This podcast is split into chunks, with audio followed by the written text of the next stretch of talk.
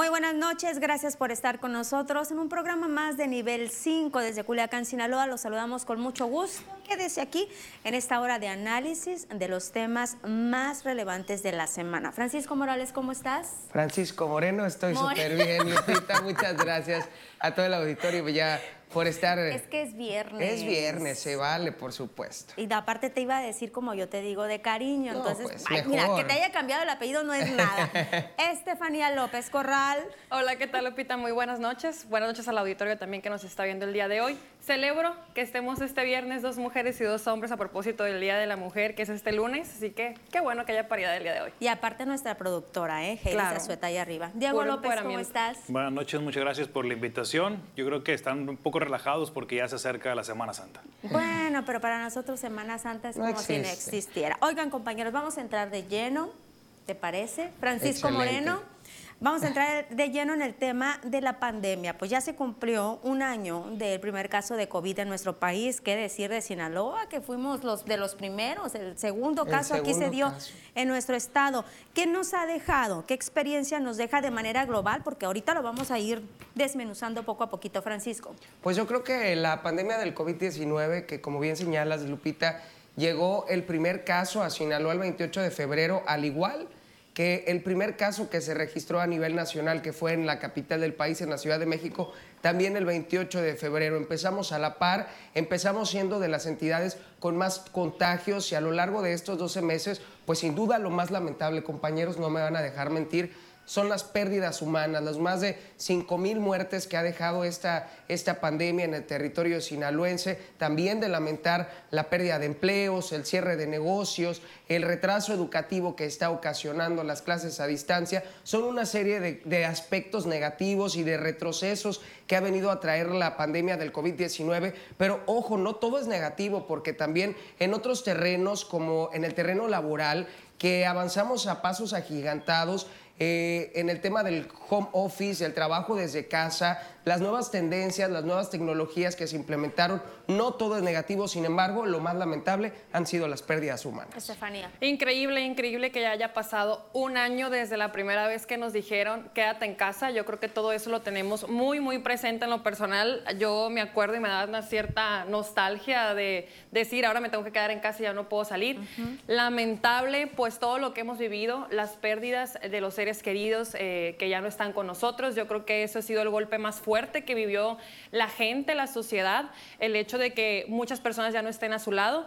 Y pues el sector económico, educativo, en todos los ámbitos, pues hay muchas cuestiones que desglosar. Ahorita pues lo vamos a hacer eh, más ampliamente, pero yo creo que eh, el mayor aprendizaje es la introspección, que a lo mejor muchos vivimos, el aprender de la vida, el entender que eh, a lo mejor no todos la tenemos segura, el trabajo tampoco es seguro, eh, los seres queridos tampoco es seguro y que nadie es seguro en esta vida. Yo creo que esa es la mejor ganancia, el aprender de nosotros mismos y pues el estar en la expectativa de qué podría pasar después en un futuro. Diego.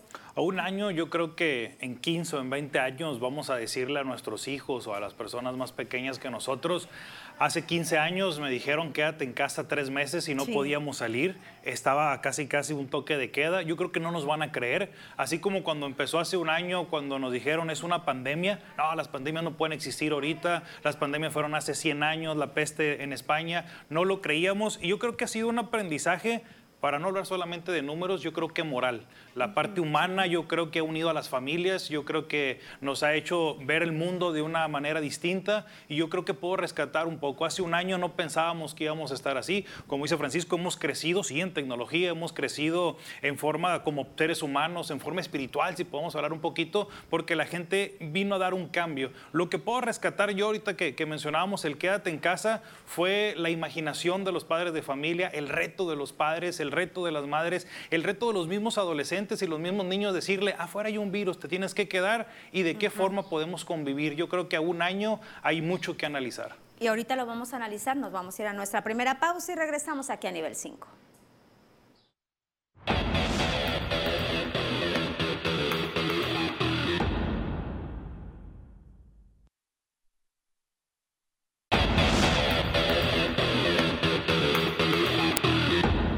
Regresamos ya a nivel 5, estamos hablando a un año de la pandemia, el primer caso que se registra en México y en nuestro país. Definitivamente fue una sacudida.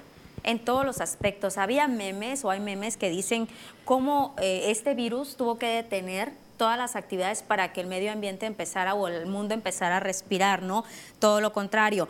Pero yo me voy a referir primero a las proyecciones fallidas del gobierno federal. Estefanía lo decía, quédate en casa tres meses. Yo recuerdo cuando nos decían eso, decían, de aquí a octubre ya vamos a librarla y nada, estamos ya en otro mes, en marzo, otro año. Otro año. Y ahí seguimos en las mismas. Tenemos una vacuna que sí nos da esperanza, pero no es la solución definitiva. Estefanía. Así es, es lamentable ver que a pesar de que ya pasó un año desde que nos dijeron quédate en casa, pues seguimos prácticamente en la misma situación. Sí, la vacuna nos da cierto alivio de poder tal vez encontrar una solución que eso nos pudiera mejorar en todos los aspectos eh, en la construcción de la sociedad, pero bueno, el sector económico sigue igual, no se ha podido recuperar, los empleos también siguen igual. Eh, la gente se está quedando sin oportunidad de poder trabajar, sin oportunidad de poder emprender a lo mejor un negocio. El sector educativo también está muy, muy rezagado. A un año, pues prácticamente los alumnos perdieron un ciclo escolar completo, porque se proyectaba que era medio ciclo, ahora se hizo un ciclo completo. Entonces, hay que ver los números en qué nos quedamos rezagados en la cuestión educativa. Y es que sin la educación no podemos eh, influir en otros sectores como el productivo, como el económico. El, sector educativo es el más importante para poder ingerir en la solución de las otras cuestiones que se desprenden en afectaciones de esta pandemia. Lamentable que los alumnos aún no puedan eh, incorporarse a la escuela. Creo que se deben crear mecanismos para poder hacerlo, porque yo lo, yo lo considero muy importante. Las mamás ya están enfadadas, ya no pueden con el peso, o sea, se quedan sin trabajo, tienen a sus hijos. No todos tienen acceso a la tecnología para poder seguir en las clases en línea. ni la paciencia de las mamás. Ni la paciencia tampoco. Entonces, ha sido un reto muy grande, yo creo, sobre todo en la cuestión educativa, porque sin educación no podemos eh, influir o decidir sobre los otros aspectos eh, en general que son las afectaciones de la pandemia. Y es que se habla de para el tema educativo que se va a tardar hasta cinco o seis años, lo que dicen Francisco, ¿no? Sí, sí, sí, el tema educativo y el rezago del que habla la Asociación Mexicanos Primero, expertos en materia de educación, que habla de un rezago de hasta de 20, años, de 20 años en materia educativa y sobre todo que va a venir a impactar y que los estudiantes van a requerir hasta de tres ciclos escolares para poder nivelarse. Imagínate los estudiantes que nivel profesional, que estudian medicina, que estudian enfermería, que, son, que tienen que llevar a la práctica todos estos conocimientos, de qué manera les va a repercutir todo este año, que estuvieron a lo mejor tomando clases a distancia, que estuvieron detrás de la computadora única y exclusivamente llamando temas teóricos.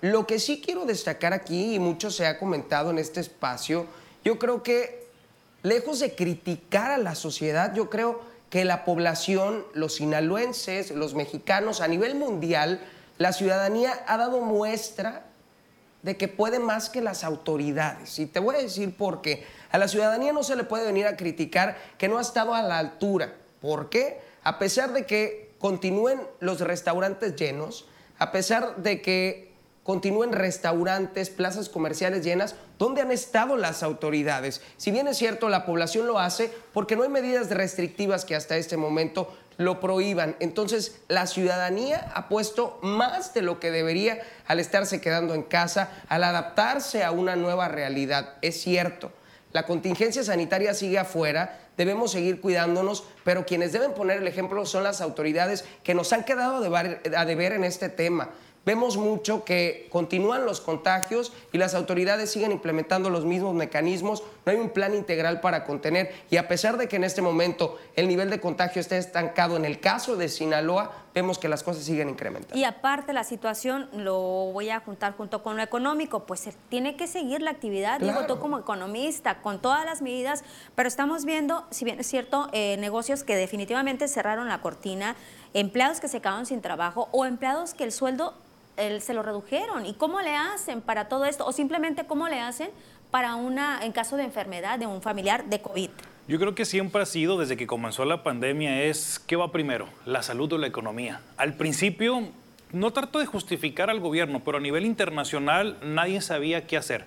Entonces el gobierno optó por una estrategia, una estrategia que fue fallida, pero nunca tuvo la sensatez o la humildad de decir, y vamos mal, hay que cambiar el asunto. La misma sociedad fue empujando, el empleo se cayó, la tasa de, lo que es el Producto Interno Bruto cayó un 8.5%, no hay eh, una, una estrategia contracíclica con el mismo gobierno, pero a partir de lo que sucedió al principio, ¿Quién dio el voto de confianza? Todas las cámaras le dijeron al gobierno, vamos a hacer lo que tú dices y vamos a hacer, ver si realmente es, es correcto. El gobierno nunca inyectó dinero para un subsidio de empleo, por más que la Coparmex dijo vamos haciendo un sueldo solidario, no lo hizo, no inyectó para los jóvenes o para los emprendedores. El mismo presidente de la República dijo en sus mañaneras, empresas privadas, si no pueden sostener los empleos, corran a la gente, si hay que cerrar, cierren porque no va a haber ayudas del gobierno mismo. Pero ¿quién sí levantó la mano? Levantaron la mano los bancos. Recuerdan los bancos que dijeron, ah, tienes créditos, tienes eh, cuentas por pagar, tarjetas, vamos a hacer un referéndum para que en cuatro meses no puedas pagar todo eso. A mí me sorprende la estadística de ese punto porque siempre lo hemos dicho, gobierno, te quedaste quieto, no hiciste nada en materia económica, el sector bancario sí lo hizo y hoy nos demuestra algo, como decía Francisco, la sociedad. Los datos nomás, del 100% de las personas que sí optaron por ese programa al día de hoy, solamente el 5% de esas personas están en impagos. ¿Qué nos vino a dar la sociedad? Si respetamos ese lineamiento, si respetamos el pago, si respetamos la, la parte de los intereses y hoy en día que el gobierno dijo no voy a apoyar, el banco sí, hoy le estamos demostrando como sociedad que el gobierno falló y la iniciativa privada ha dado buena respuesta para que esto pueda caminar. Y ahora la misma sociedad, que es lo que mismo, eh, el mismo gobierno ha dicho, quédense en casa y apliquen las medidas, pues se ha confundido, nos hemos confundido. ¿Qué va a venir después de todos estos señalamientos que se han dado de que hay que continuar con nuestra vida y viene Semana Santa, una temporada bastante crítica? Lo vivimos en abril, compañeros, el año pasado, lo vivimos el 10 de mayo, ahora en diciembre cómo se, los casos iban a la alza después de estas fechas. Viene Semana Santa, donde dice el mismo mandatario estatal, yo estoy abierto, eh, sí estoy a favor de que se abran las, las, las playas, siempre y cuando la misma eh, población colabore. ¿Pero ustedes creen que va a colaborar? No, no, no, no, no. Yo creo que esta medida pues es riesgosa. ¿Riesgosa en qué sentido? Pudiera desatarse otro rebrote como lo acabamos de vivir ahora a finales del mes de enero, después de que concluyeron todas las festividades del mes de diciembre, de que Navidad, las fiestas de Año Nuevo, la rosca del Día de Reyes, todos los encuentros familiares, lo vimos, vimos el resultado a finales de enero, principios de febrero, de qué manera incrementaron y repuntaron los casos de COVID-19. Dejar abiertas las playas, dejar el permiso libre para que la población pues pueda andar por donde quiera, a pesar de que los contagios siguen latentes, es un riesgo de que de nueva cuenta se presenten rebrotes, se presenten nuevos contagios de COVID-19 en Leticia. Pero a estas alturas... Yo creo que los rebrotes ya están de siempre. Yo creo que Sinaloa siempre le ha apostado a la reactivación económica, a diferencia de otros estados que todavía se, se, han mantenido en focos rojos y le han seguido con lo de la cuarentena, y a diferencia también de las determinaciones del gobierno federal. En el caso regional, aquí siempre se le ha apostado a la reactivación económica. Y yo creo que ya tenemos que parar de criminalizar a la ciudadanía por salir por salir a consumir, por salir a pasearse, por salir a, comprar, por ir a los restaurantes, o sea, Ahí hay una contradicción con el sector económico. Lo que yo estoy tratando de decir, yo, yo soy el principal defensor de la ciudadanía y son los que tienen un 10 en este panorama, porque creo que la ciudadanía ha dado más, lo, lo dije hace unos momentos, ha hecho más de lo que ha hecho el gobierno. Lo que, mi comentario va enfocado en el sentido de que, ok, se abren las playas, pero ¿qué se va a hacer? ¿De qué manera se va a cuidar que no se registren aglomeraciones como las que se registran en el malecón de Mazatlán cada periodo vacacional de Semana Santa, donde están todos con la banda, donde no hay donde seguramente no se va a estar guardando la sana distancia? ¿De qué manera el gobierno va a garantizar que a pesar de que las playas estén abiertas, no se registren esas aglomeraciones? Me están pidiendo una pausa y el tema ya se puso candente, opiniones encontradas aquí, pero usted también allá en su casa participe con nosotros. Nos vamos a tener que ir a pausa y regresar con otro tema, compañeros, dejar a un ladito el tema de pandemia, porque vamos a ver qué es lo que sucede en Palacio Nacional con personas que llegan hasta el mandatario federal. Regresamos con esto.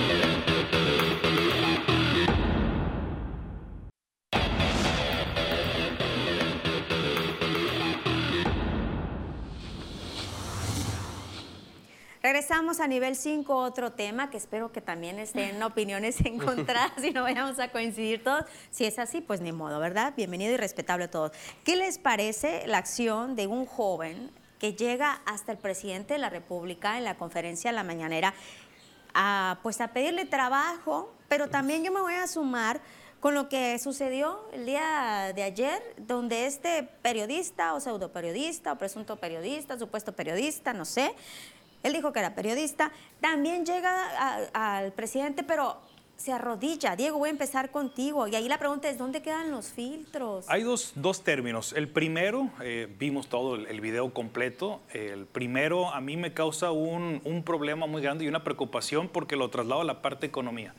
Si los medios internacionales toman esas imágenes y las pasan hacia afuera, estás dando un reflejo primero de que el presidente de la República, la persona con mayor poder y mayor eh, conocimiento en este, en este parte político es el presidente. Puede llegar a cualquier persona. Nadie sabe cómo entró, nadie sabe el filtro que utilizó, nadie sabe cómo está. Y en ocasiones te das cuenta o puedes pensar y dices, se me hace que esto sí está arreglado. ¿Para qué? Para que pueda, pueda llegar una persona y el presidente con todo. Y él dice en su respuesta, no, es que eh, eh, no podemos tener tanta seguridad y agarra todavía el tema de la Guardia Nacional, los, el ejército, todo esto para darle. La segunda que a mí me causó un, conflicto, porque lo, veía muy, muy a detalle, es de que o el gobierno de comunicación, o sea, la parte de comunicación social es muy bueno porque no sé si se dieron cuenta que eh, la persona toma la palabra, empieza a platicar y cuando le da seguimiento ya tenían las imágenes cuando el presidente ya estaba bateando, cuando el presidente estaba haciendo esto, o sea, como que muy rápido las personas de comunicación ya tenían todos los videos y todo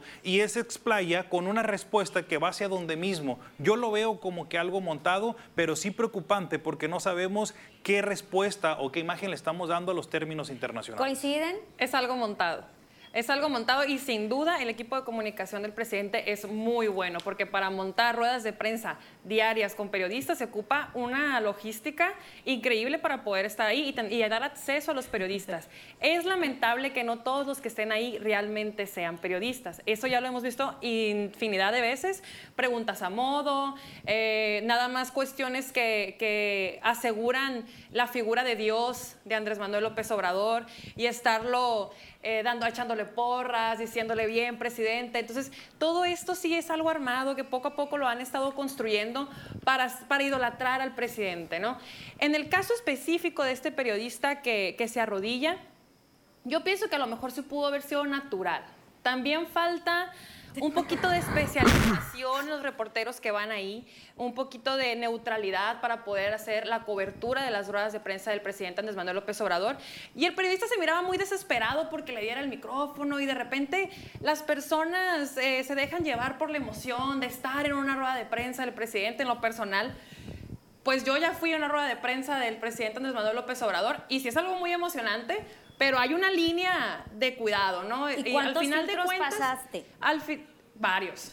Digo, para, para darnos cuenta de que no es tan fácil poder llegar a él. Muchos, hay un registro, hay acceso para poder entrar, obviamente hay una acreditación, pero al estar ahí, esa acción pudo haber pasado. Lo malo aquí es qué mensaje estamos dando cuando una persona se arrodilla al presidente. Caemos a lo mismo. Eso de alabarlo, de decirle, presidente, usted está haciendo todo bien, son señales que manda el equipo de comunicación para dar todavía e, esa imagen pública del presidente. Eh, eso desinforma a la sociedad sin duda y también manda un mensaje muy negativo. Eh. Francisco, a mí me da una pena, una pena ajena la estrategia tan pobre del gobierno federal para tratar de enfocarse en estos temas dejando de, para que se dejen de lado con el propósito de que se dejen de lado temas torales, temas tan sensibles para la población como lo es la pandemia del COVID-19, las problemáticas que se están registrando a nivel nacional, como los ataques a algunos candidatos de cara a las elecciones. Me da mucha pena esta estrategia tan pobre que está implementando el gobierno federal. Es más, yo creo que ni siquiera deberíamos estar debatiendo este tema porque lo hacen justamente para eso, para que se desvirtúe la información, que se quite del foco y del centro de Es bueno que lo estemos hablando porque, tenemos que decir a las personas personas que sean más analíticas, que, no vean, que no lean los títulos de los periódicos, que no vean los 30 segundos solamente que te marcan las redes sociales, sino que tomen un poquito la idea de decir, me voy a meter al Internet y voy a buscar una noticia para ver si realmente qué está haciendo el presidente y qué está haciendo el gobierno. El papel que está jugando los medios de comunicación al hacerle caso a ese tipo de acciones que se ven infinidad de veces en la mañanera. O sea, no hay, no sirven para nada. ese tipo de notas llama más la atención que cualquier otra declaración que dio el presidente por el simple hecho del ridículo ese que se arrodilló, que no creo que sea periodista. Oigan, y ahora sale un meme donde están comparando mucho la situación de Venezuela, en ese caso con Maduro, donde también supuestamente llega una, un joven ahí con él y ahora con López Obrador. Una vez más, ¿no? Comparado con el, con ese con, con Venezuela, con Maduro, ya, ya no extraña, ¿no? Que, que de nueva cuenta se le está comparando al presidente López electorales Obrador. Se y la figura del presidente tiene que seguir firme como que él es AMLO. Y AMLO va a seguir siendo AMLO de aquí hasta el tiempo que él quiera durar. ¿Quién sabe? ¿Quién sabe? Como dice José José, el amor acaba. Y yo creo que justamente por ese tipo de cosas se están implementando esas estrategias de cara al proceso electoral y para que el presidente siga en la aceptación de la población. Pero lo que es una realidad es que el presidente viene para abajo. Diego, al contrario, el presidente va hacia arriba. Si lo tomas en la parte, nosotros siempre hemos dicho, yo claramente lo digo. En la parte de popularidad. Exactamente. Si lo ves como una empresa o, como si fuera uno, una mercadotecnia, el presidente lo está arrojando perfectamente. la parte de comunicación lo hace perfectamente. El detalle es que, ¿por qué no nosotros estamos eh, vaya, a favor de ese tipo de comunicación? Porque no somos el mercado para la presidencia, no somos el mercado para Morena. El mercado de Morena es otro. Ya sabemos cuál es ¿Dónde está toda esa parte de la comunicación, de la parte de los programas sociales, de la parte de las elecciones? Y a los dos días sale la, popularidad del presidente, aumenta cada día. Oye, ¿y este periodista pudo haber sido parte de ese mercado? ¿Qué tal si realmente él era parte de, ese y es que son. convencimiento? Pero hablando de popularidad, pues obviamente, ¿no? El presidente es la persona más conocida a nivel nacional, pero yo me refiero al tema de la aceptación. Yo creo que sí es cierto, hay muchas personas que alaban y se arrodillan y se tiran al piso cuando ven al presidente López Obrador, pero yo creo que cada vez son más las personas que se están dando cuenta que el gobierno del presidente Andrés Manuel López Obrador es otro más que ofrece pan y circo a la población. Sí, pero si lo vemos como un plan de marketing y un plan de ah, negocios, el presidente lo hace muy bien y tiene 18 años en campaña. Porque tiene 18 no lo van a años en campaña. Exactamente. Pero pues a lo mejor y no fue tan montado. Tal vez sí no, fue montado. Eso no hay vuelta atrás. Fue montado. Fue montado. No creo que haya una persona, un periodista que vaya y se arrodille, que aunque dijo que aunque dijo que lo hizo para, no, para tratar de, que, de despejar el panorama para las fotografías, pues Pero lamentable es que los medios de comunicación sigamos impulsando ese tipo de, de, construcción de la imagen del presidente, sobre todo en este tiempo electoral. Ahora, me voy a referir en el aspecto de seguridad del presidente. Cuando le preguntan a él si va a, a tomar medidas o medidas más fuertes en este tema de seguridad, dice, sí, pero pues nada extraordinario.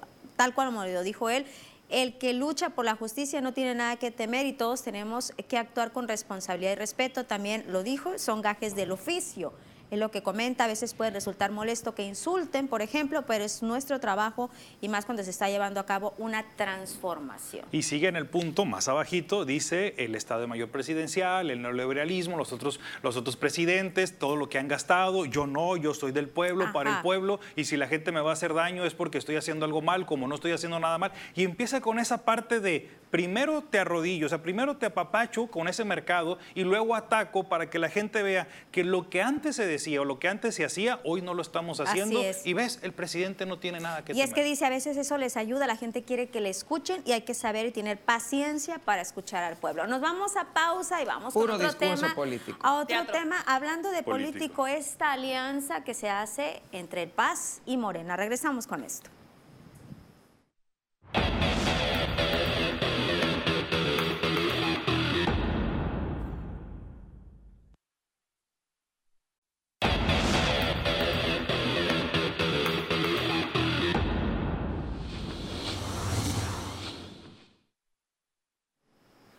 Estamos de regreso aquí en nivel 5 y vamos a entrar con otro tema político también, político electoral, referente a esta alianza del Paz con Morena, esta adición que hace Héctor Merecio Cuenojeda a la campaña de Rubén Rocha.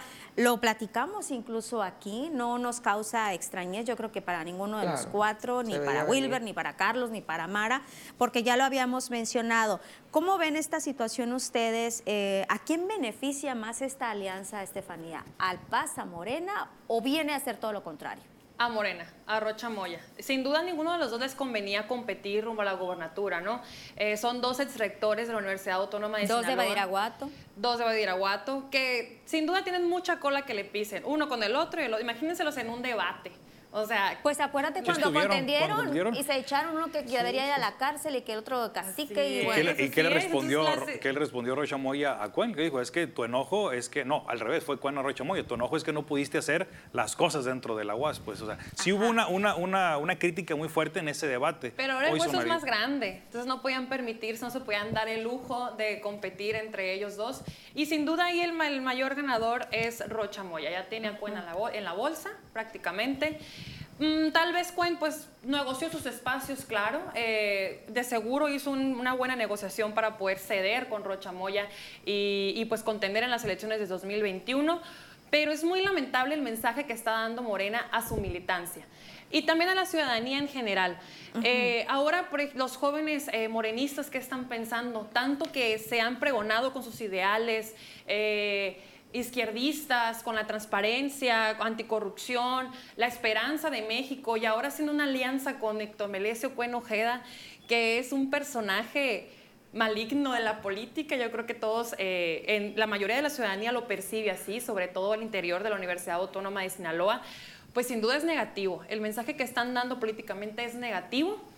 Es, va a repercutir en las votaciones hasta cierta medida. No creo que, que en lo general todavía pudiera ganar Rochamoya con los votos del Paz y el control que se tiene con este partido en los votantes. Pero eh, el mensaje político que están dando es muy malo. Yo lo lamento mucho porque no es congruente con la misión de Morena, no es congruente con sus ideales y también da muy, muy poca esperanza de que realmente vaya a ser un cambio el gobierno de Rocha Moya. Pareciera que va a ser el mismo de todos los demás, el priismo de siempre, haciendo alianzas a conveniencia para poder contender en una elección.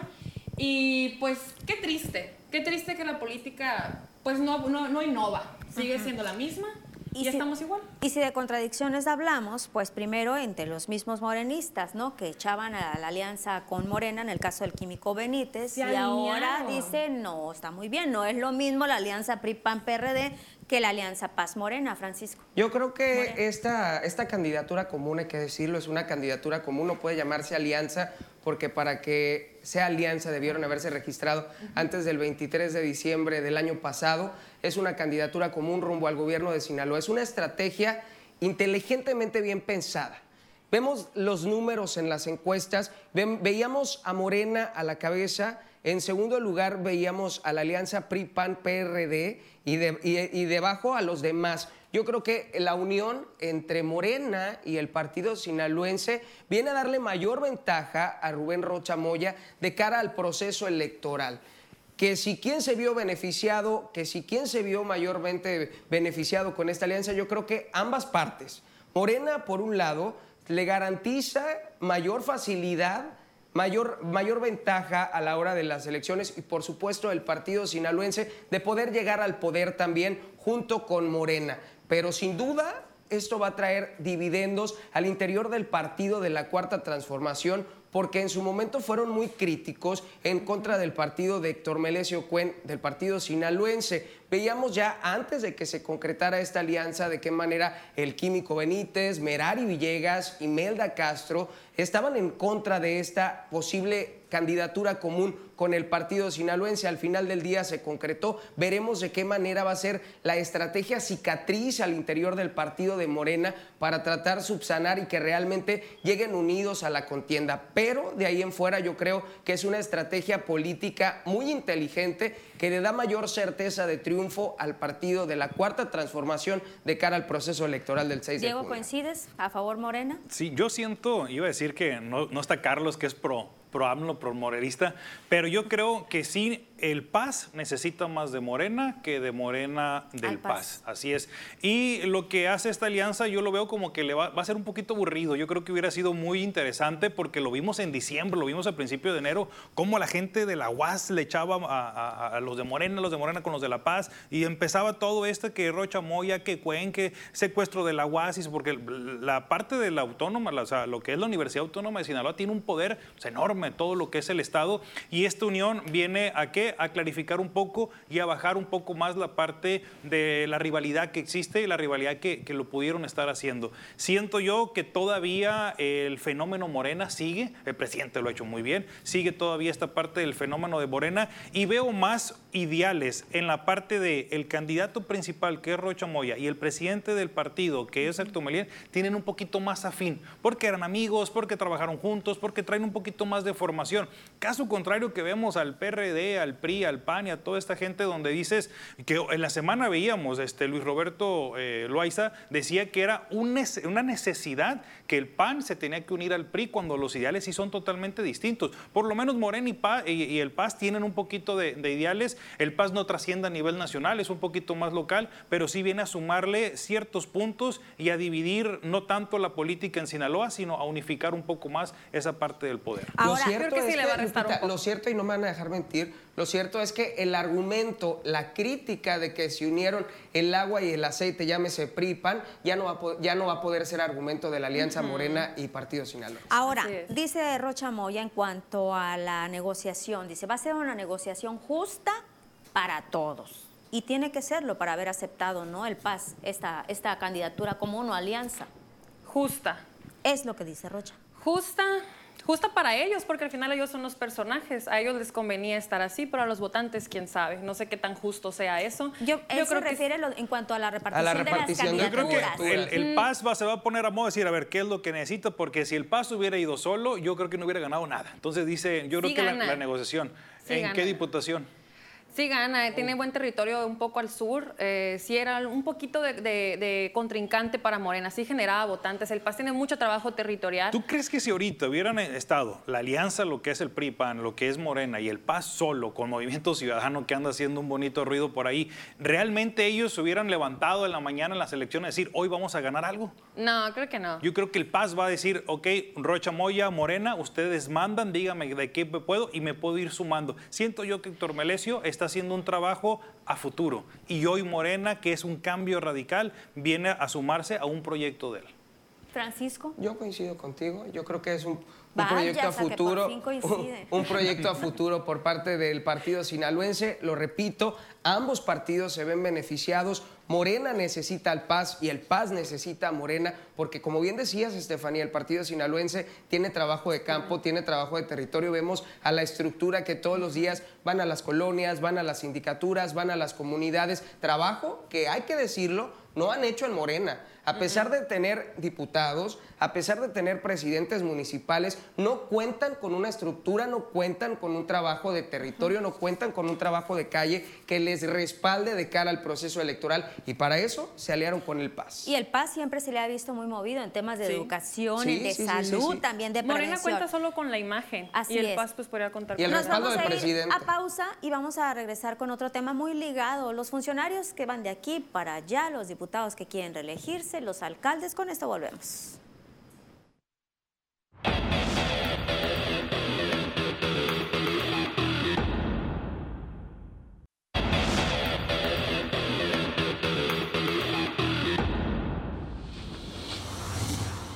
Regresamos a nivel 5, otro tema, vamos a hablar, ¿cómo se les dice? Los chapulines. Cínicos, vamos a decir. bueno, uno le dicen chapulines, aquí ya Francisco está diciendo cínicos.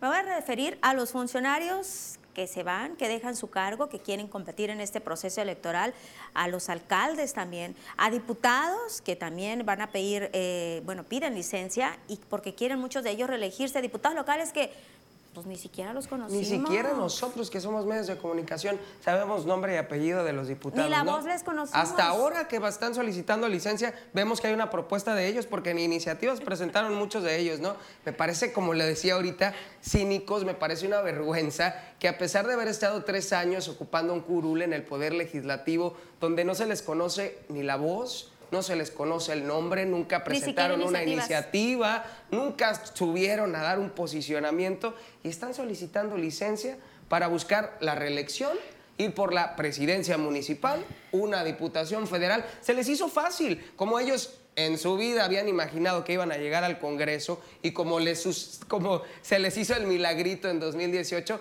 creen que este año va a estar igual. Por hay eso sus yo creo, ¿no? E, claro que hay sus excepciones, claro que hay sus excepciones, pero por eso a eso creo que le están apostando, a ver si de nueva cuenta vuelva, vuelve pega a chicle. pega chicle, como dirían. Habrá que decir que hay, hay, una distorsionada interpretación de lo que es ser productivo o de lo que es eh, realmente rendir cuentas, ¿no? En el caso, sobre todo en el caso de las diputaciones locales, un diputado local que presenta el mayor número de iniciativas no quiere decir que fue un, un diputado productivo.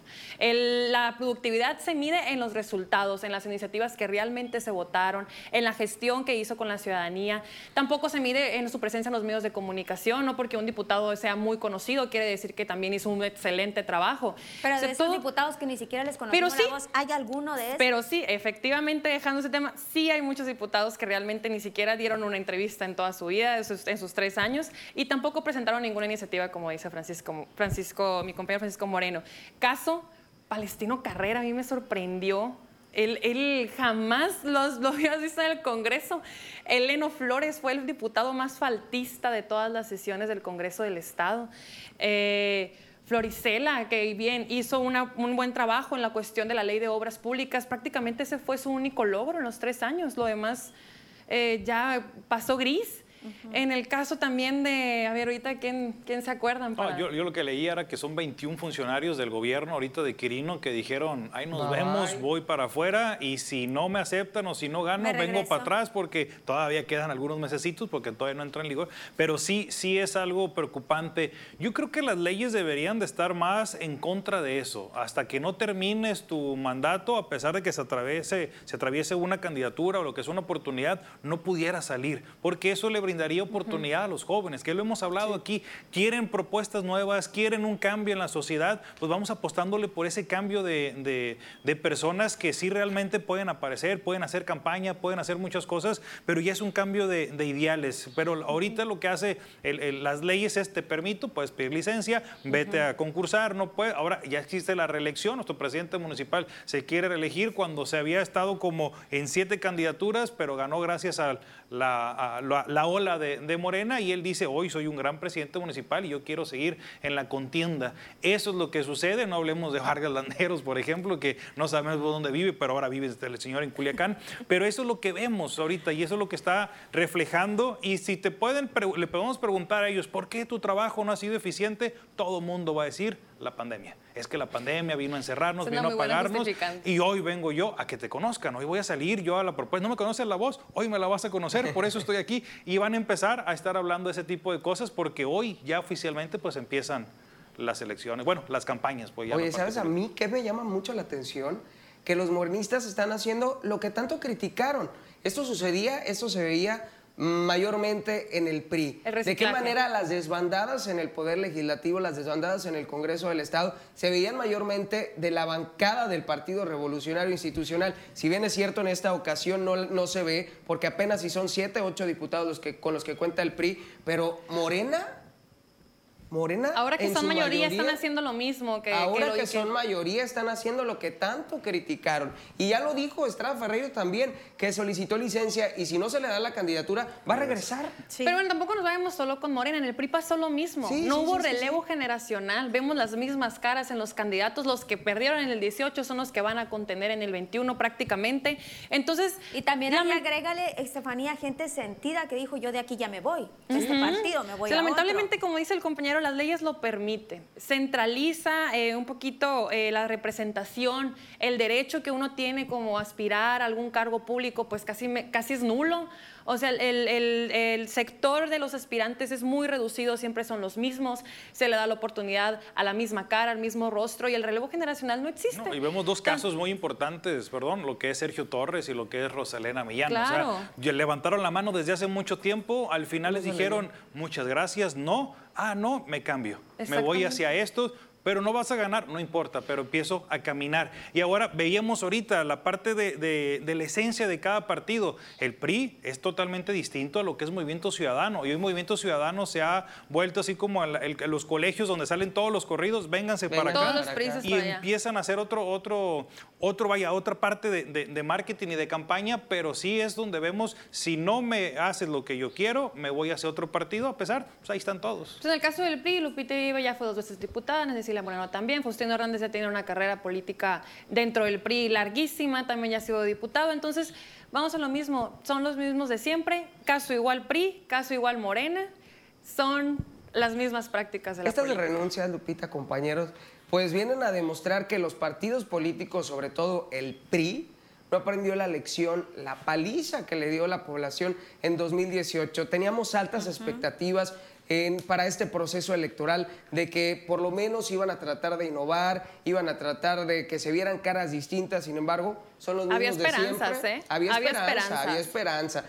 Hubo muchos decepcionados. De hecho, de hecho, cuando se concretó la alianza a nivel nacional PRI-PAN-PRD, había esperanza de que realmente impulsaran caras nuevas, impulsaran ciudadanos, y vemos muy pocos ciudadanos realmente participando de cara al proceso electoral. Me quiero referir ahora a los personajes polémicos que estuvieron prácticamente toda su administración en pleito, no nada más con los medios de comunicación, con la misma gente, hasta los mismos integrantes de su partido o de su equipo de trabajo, su gabinete. Caso Ahome, que también eh, adquiere otra vez, no para la alcaldía, pero es una diputación. Una diputación federal, sí. El caso de, de, Mazatlán, el Químico Benítez y el caso de Culiacán, compañeros. ¿Con qué autoridad o con qué calidad moral. ¿Con qué cara? ¿Con qué cara? Dicen, yo quiero otra vez. Hace algunos programas eh, yo hablaba sobre la dignificación del trabajo político y el compromiso que deben tener las personas al asumir un cargo de este nivel. Yo creo que eh, esa, esos personajes hablan de esa falta de dignificación del trabajo en la política, hablan de que lamentablemente tenemos personas que no son profesionales, que no tienen un compromiso con la ciudadanía, que a lo mejor no saben ni siquiera qué es trabajar al servicio de alguien y ahora se dan el lujo de reelegirse y de buscar otro cargo popular hablamos de, una situación muy lamentable. Tenemos gobernantes que no nos dan el ancho, que no nos sirven, y que además se dan el lujo, o, como dice aquí mi compañero, son cínicos de querer permanecer ahí, aunque las pruebas son totalmente evidentes. No son los mejores, no tienen el perfil para poder continuar ahí y la gente está enojada, los rechaza.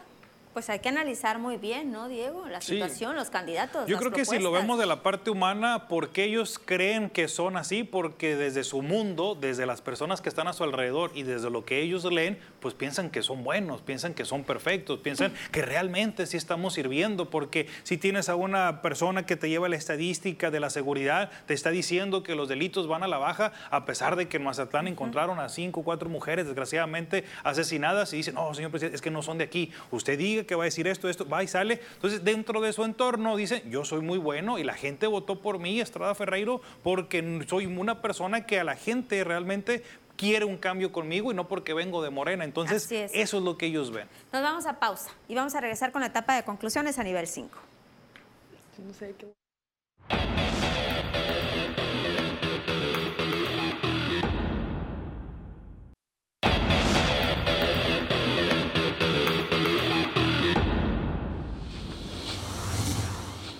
Nuestra última parte, la etapa de conclusiones, rápidamente, para que no nos gane el tiempo. Diego, empiezo contigo. Un año, sector económico, yo creo que va para largo todavía. La recuperación va a ser muy, muy lenta y la única forma de poder salir de esta crisis económica, deja a un lado la pandemia, lo que es de salud, es con el consumo interno. La parte local, la ciudadanía juega un papel muy importante para poder reactivar la economía. Rapidito. En el tema de las mañaneras, ya basta del teatro político del presidente, ya basta de jugar con la ciudadanía, con esas eh, escenas que están construyendo las mañaneras y esos personajes que irrumpen la sala. Eh, yo creo que es un muy mal mensaje para la ciudadanía. Construir la imagen del presidente como alguien eh, que es el mejor, que es casi Dios, no está bien. Así que yo me voy por ahí. Ya basta de este teatro. Te quedaste corta, Estefanía, ¿no vas a aprovechar también de Bueno, en el tema de Morena y Paz, efectivamente negativo. Esperemos que la gente realmente entienda que esa alianza o, esa candidatura común no es congruente ni con el discurso de, y ni los ideales de Morena ni con el otro partido. Así que veremos, veremos los resultados. Francisco. Yo me voy a quedar sin duda, creo que es un momento eh, clave para que la ciudadanía pues empiece a informarse sobre lo que se viene para el proceso electoral. Estamos a un mes de que arranquen las campañas. Es momento de que la gente conozca quiénes son las diferentes cartas de los partidos políticos de cara a la renovación gubernamental, a las presidencias municipales y a los ayuntamientos. Debemos razonar muy bien nuestro voto e informarse desde este momento. Francisco Moreno. Estefanía López, Diego López, gracias, por habernos acompañado esta noche. Gracias también a ustedes y sus hogares. Nos vemos el próximo viernes, 10.30 de la noche. Cuídese.